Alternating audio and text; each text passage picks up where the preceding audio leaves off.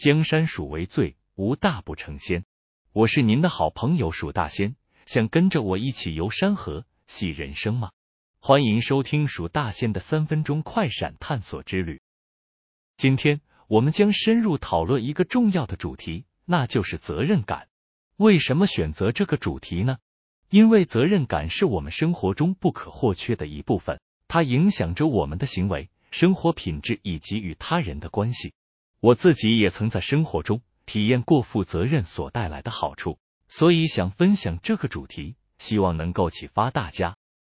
首先，第一个要说的就是孔子，被认为是中国古代文化的伟大先知，他强调个体对家庭和社会的责任，推动了道德的传承和尊重。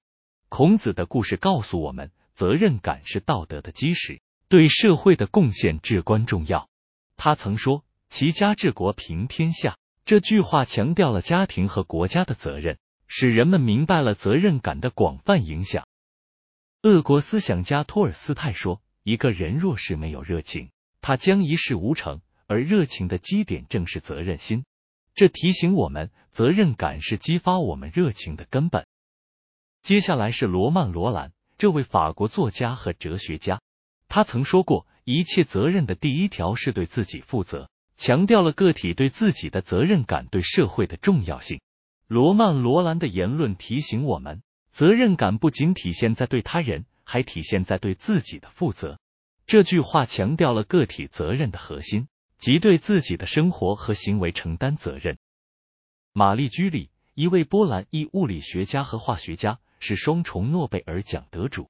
他的研究对科学和医学领域产生深远影响，他的责任感表现在为科学研究和医学进步做出的不懈努力中。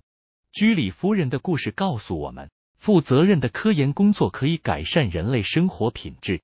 他曾说：“生活是一条道路，我们在这条道路上行进，只有负责任的前行，才能抵达成功的彼岸。”再来，让我们提到尼尔·阿姆斯壮。作为第一个登上月球的太空人，他承担了巨大的责任。他的冷静和坚定帮助完成了阿波罗十一号任务，这是人类历史上的壮举。阿姆斯壮的故事告诉我们，负责任的行动可以实现不可能的梦想。他曾说：“这是一小步，也是一大步，这是人类的一次伟大冒险。”最后，也是我最欣赏的历史人物——诸葛亮。他是三国时期的杰出政治家和军事家，也是蜀汉的丞相。凭着卓越的智慧和责任感而闻名。诸葛亮的聪明才智使他能够制定出色的策略，帮助蜀汉度过了许多困难时刻。他不仅在政治上有出色的表现，还以为人民着想，倾听他们的声音，确保国家的长治久安。诸葛亮的故事展示了责任感在领导和治理中的关键作用。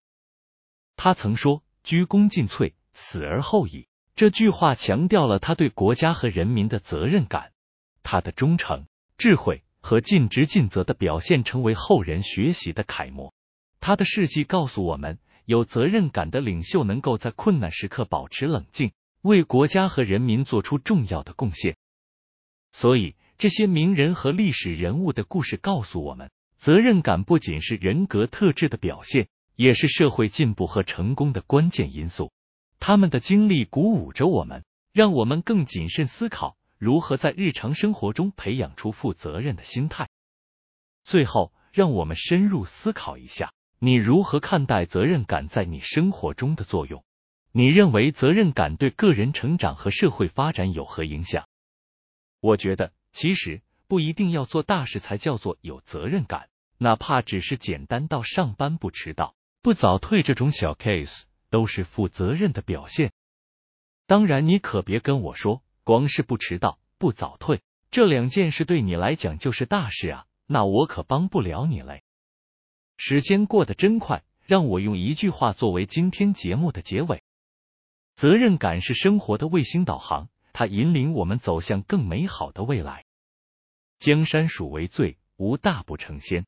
我是蜀大仙，我们下次再见。